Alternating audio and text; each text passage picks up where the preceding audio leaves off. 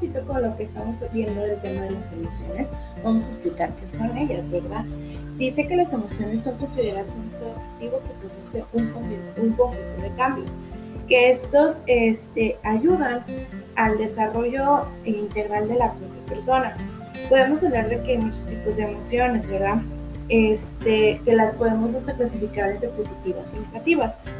Algunas de estas positivas eh, que hacen referencia al conjunto de emociones que se relacionan con sentimientos agradables, que entienden la situación como beneficiosa y se manejan en un espacio de tiempo corto. Estos son eh, la alegría, la felicidad y ayudan a aumentar la atención, la memoria y la conciencia.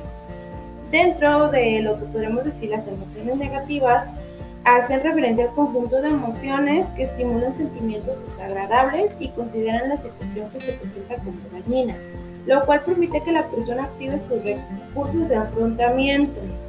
Las emociones negativas no se advierten a las determinadas circunstancias consideradas una amenaza o un desafío. Ejemplo de estas emociones son el miedo, la ira o la tristeza, entre otras. Las emociones negativas aumentan nuestra conciencia ayudándonos a focalizar la atención en el problema que se presenta, siendo también movilizadoras. En ocasiones nos puede pasar de que cuando estamos este, contentos no paramos de sonreír. Claro que esto es algo que nos ayuda en el desarrollo de nuestras propias emociones. También hay algunos que, autores que relacionan eh, las, estas emociones con alguna parte del cuerpo. Por ejemplo, dicen que el enojo lo sentimos en las manos. ¿Por qué? Porque lo que no queremos hacer es golpear. Después, pues la tristeza nos va por llorar. Y por último, el miedo nos hace correr. Entonces, todo está totalmente relacionado. Las emociones también afectan nuestra salud.